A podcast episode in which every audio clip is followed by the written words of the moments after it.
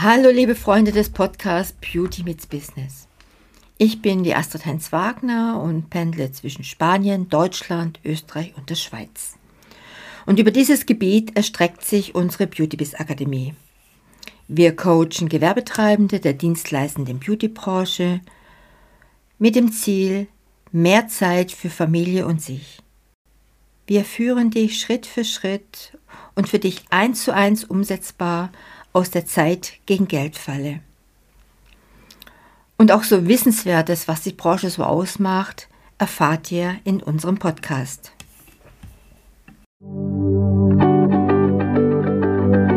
Beauty meets Business. Der Expertenpodcast für deinen Erfolg im Beauty-Biz mit Astrid Heinz-Wagner.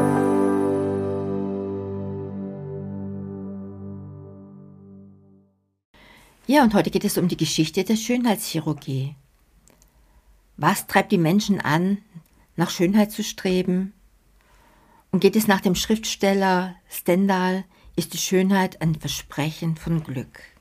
Wir hatten ja schon in den letzten Folgen über die Schönheitschirurgie gesprochen und auch über Kosmetikerinnen, die sich in Zusammenarbeit mit einem Chirurgen positioniert haben. Und dieses Versprechen von Glück soll eines sein, das viele Türen öffnet und Karrieren florieren lässt. Nirgendwo ist die Sehnsucht nach Perfektion so groß wie auf dem Jahrmarkt der Eitelkeiten in Hollywood. Der Natur mit einigen Eingriffen nachzuhelfen, verführte so manch eine Berühmtheit. Denn schließlich ist ihr Körper auch ihr Kapital. Und die Schönheitschirurgie, wie wir sie heute kennen, kann auf eine lange, Geschichte zurückblicken. Ja, wir waren die Anfänge der Schönheitsoperationen. Gemeinhin wird Indien als die Wiege der ersten Schönheitsoperationen angesehen, weshalb der Begriff indische Nasenplastik in die Fachsprache eingegangen ist. Die Sitte, Verbrechern die Nase abzuschneiden, führt zu der großen Nachfrage einer Rekonstruktion, die aus den Hautlappen der Stirn formiert wurde. Auch dass die damalige Hochkultur Ägypten bekanntermaßen ein Auge für die ästhetische Wahrnehmung besaß, dokumentieren zahlreiche Quellen. Neben äußeren Schönheitsoptimierungen fanden Archäologen an Mumien Spuren von Ohrenoperationen. Im Mittelalter setzte sich die Auseinandersetzung mit der Nase fort. Denn auch Krankheiten wie Syphilis hinterlassen Spuren im Gesicht, mitunter voll die Nase und spricht später ab. Die soziale Ächtung und der Verlust des Gesichts bogen höher als die Folgen einer Operation ohne Desinfektion und Betäubung.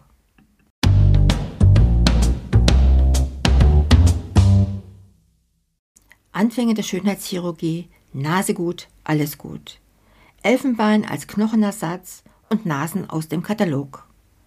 Vor mehr als 100 Jahren erfand der Deutsche Jacques Joseph die Schönheitschirurgie und revolutionierte die Medizin. Schnell eroberte der Beauty-Pionier mit seiner Kunst die Welt und stürzte so manchen Promi ins Unglück. Ja, der junge 28-jährige Gutsbesitzer, nennen wir ihn mal Philipp, hatte die Nase gestrichen voll. Ständig wurde seine große, auffällig geformte Nase zur Zielscheibe für Spott.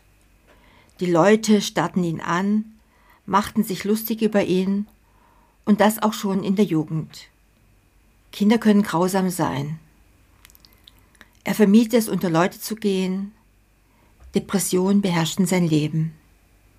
Die letzte Hoffnung erhörte von einem Chirurgen in Berlin. Dieser soll einem Jungen die abstehenden Ohren angelegt haben, nur weil er unter den Hänseleien der anderen Kinder litt. Warum also nicht eine Korrektur der Nase? Und das sagte sich auch Jacques Joseph, der Chirurg. Die Operation des Jungen mit den Segelohren hatte ihn seinen Job an der Universitätspoliklinik gekostet, weil sein Vorgesetzter keine medizinische Notwendigkeit für den Eingriff sah. In seiner Privatpraxis allerdings konnte ihm keiner etwas verbieten. So nahm sich Josef 1898 des Gutbesitzers an, auch wenn der auf Orthopädie spezialisierte Arzt mit Nasen bislang nichts am Hut hatte. Er verkleinerte das Objekt des Spotts und in das Leben des ansonsten kerngesunden Mannes kehrte die Fröhlichkeit zurück. Jacques Joseph tat etwas bis dahin ganz und gar Undenkbares. Zwar waren Eingriffe zur Verbesserung des Erscheinungsbilds nicht neu, aber bislang waren die Patienten stark verstümmelt. So formte der indische Heiler Sujutra im 7. Jahrhundert aus Stirnhaut neue Nasen. Seine Patienten waren damals Diebe und Ehebrecher, denen zur Strafe die Nase abgeschnitten wurde.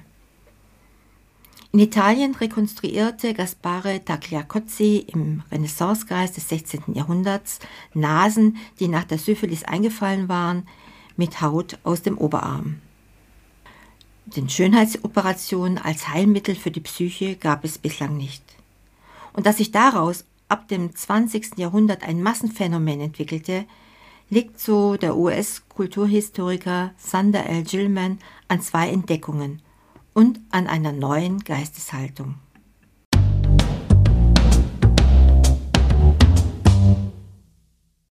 Schön sein, nicht nur ganz und gesund.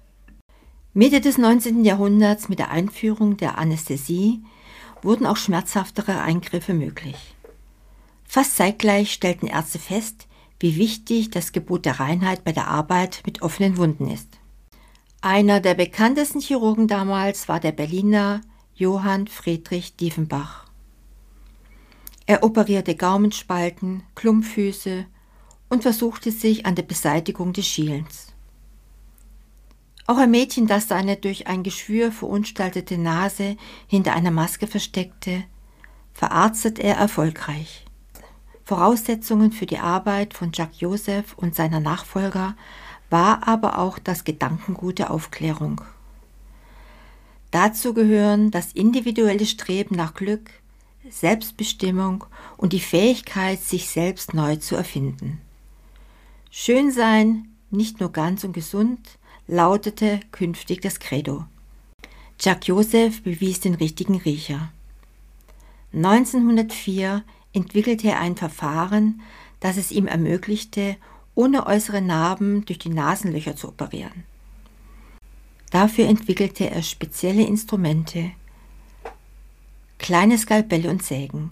Einige lassen sich auch noch heute täglich in den Operationssälen finden.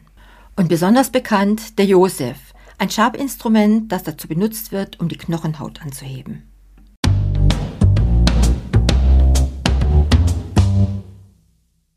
Elfenbein als Knochenersatz. Doch der Nasenjosef, wie er zur Unterscheidung von anderen Berliner Ärzten mit dem Nachnamen Josef genannt wurde, wendete sich auch anderen Körperteilen zu. Im Zuge des Ersten Weltkriegs richtete er ganze Gesichter von ehemaligen Soldaten, deren Köpfe auf den Schlachtfeldern bis zur Unkenntlichkeit verstümmelt worden waren, wieder her. Zudem straffte er Haut, korrigierte hängende Brüste und nutzte Elfenbein des Klavierbauers Bechstein als Knochenersatz. Aber seine Hauptaufgabe blieben Nasen. Er verkleinerte und vergrößerte, begradigte und normierte. 1922 besuchte der Reporter Egon Erwin Kisch das Wartezimmer und berichtete unter dem Titel Das Haus zu den veränderten Nasen von kuriosen Praktiken. Wichtig war dem Arzt die Persönlichkeit seiner Patienten. Wünschen Sie eine kecke Nase oder eine intelligente, eine kokette oder eine energische? soll Josef gefragt haben. In einem Album konnte sich jeder unter Hunderten von Vorher- und Nachher-Fotografien das passende Näschen aussuchen. Ein, zwei Tage nach dem Besuch in der Praxis am Kurfürstendamm kamen die an Eitelkeit krankenden Patienten in Josefs Privatklinik in der Bülowstraße 22 unter das Messer. Aus ganz Europa, den USA und Indien reisten sie dafür an. Im Operationssaal wurden die Nasen ausgeschneuzt und lokal betäubt. Danach ging Jacques Joseph ans Werk. Er schnitt den Nasenknochen durch, nahm ein Stück weg oder fügte, je nach Wunsch, ein bisschen Ohrknorpel hinzu, modellierte ein wenig, pflanzte nach Bedarf noch ein Stück Haut aus der Schulter ein und fertig. Drei Tage lang mussten die Patienten ein Kreuz aus gelbem Leukoplast über dem Gesicht tragen, das sogar die Augen verdeckte. Alle sehen sie abscheulich aus, aber morgen oder übermorgen werden sie schön sein, So schön wie noch nie, schreibt der Chronist Kisch.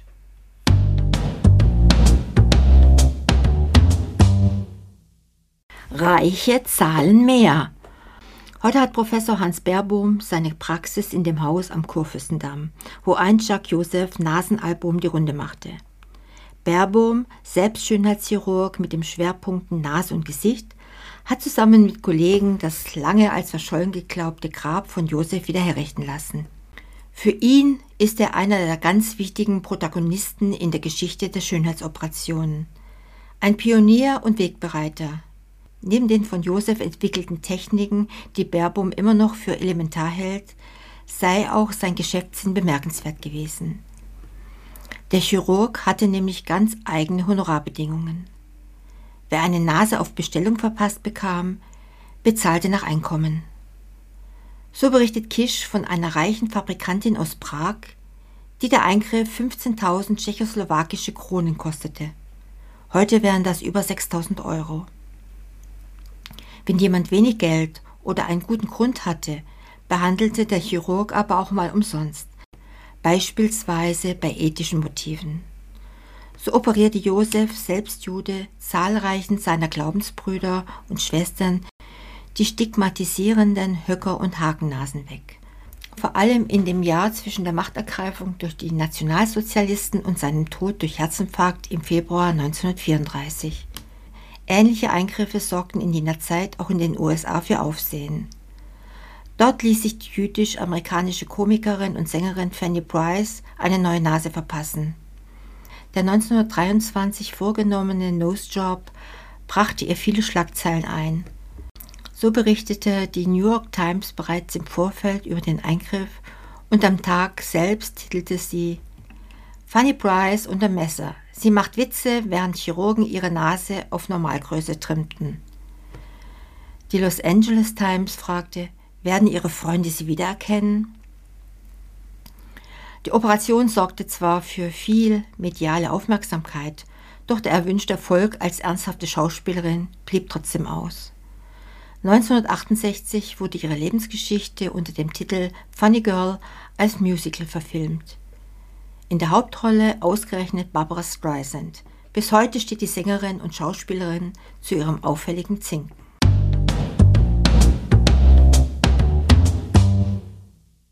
anders als viele ihrer Kolleginnen in Hollywood.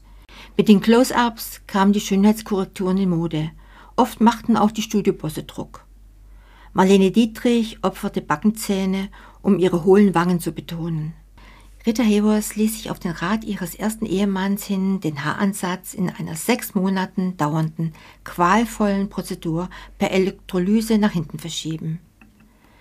Bei Marilyn Monroe entfernten die Ärzte ein Knöllchen auf der Nasenspitze und behoben einen kleinen Fehler an der Kinnpartie mit Knorpel, verriet Norman Mailer in seiner Biografie. Von Deutschland aus breitete sich die Schönheitschirurgie in alle Welt aus. Auch daran hatte Jack Joseph seinen Anteil. Als eine Art Lehrstunde ließ er andere Ärzte und Chirurgen seine Eingriffe verfolgen. Natürlich gegen Geld. Erklärungen gab es keine, Fragen waren verboten. Trotzdem scharten sich bis zu sechs medizinische Zuschauer um den Berliner Operationstisch. Viele seiner Schüler kamen aus Übersee oder gingen später dorthin und verbreiteten so seine Techniken. In den USA fand auch der nächste Quantensprung in Sachen Schönheitsoperation statt, dank eines Zufalls. Bei seiner täglichen Arbeit sah der Chirurg Frank Garrow aus Houston, Texas, Anfang der 60er ein Kunststoffbeutel mit Blut für eine Transplantation. Die Form des Beutels erinnerte ihn an eine weibliche Brust. Mit seinem Kollegen Thomas Cronin entwickelte er daraufhin ein mit Kochsalzlösung gefülltes Implantat. Der erste Versuch ging schief. Das Kissen ging im Körper auf, die Kochsalzlösung lief aus. Doch die beiden Chirurgen gaben nicht klein bei. Schon eine Woche später setzten sie einer Patientin ein mit Silikongel gefülltes Implantat ein. Der zweite Versuch war erfolgreich, die Frau glücklich. Das hätte sicher auch Nasen-Josef, dem ersten Beauty-Chirurgen der Welt, gefallen.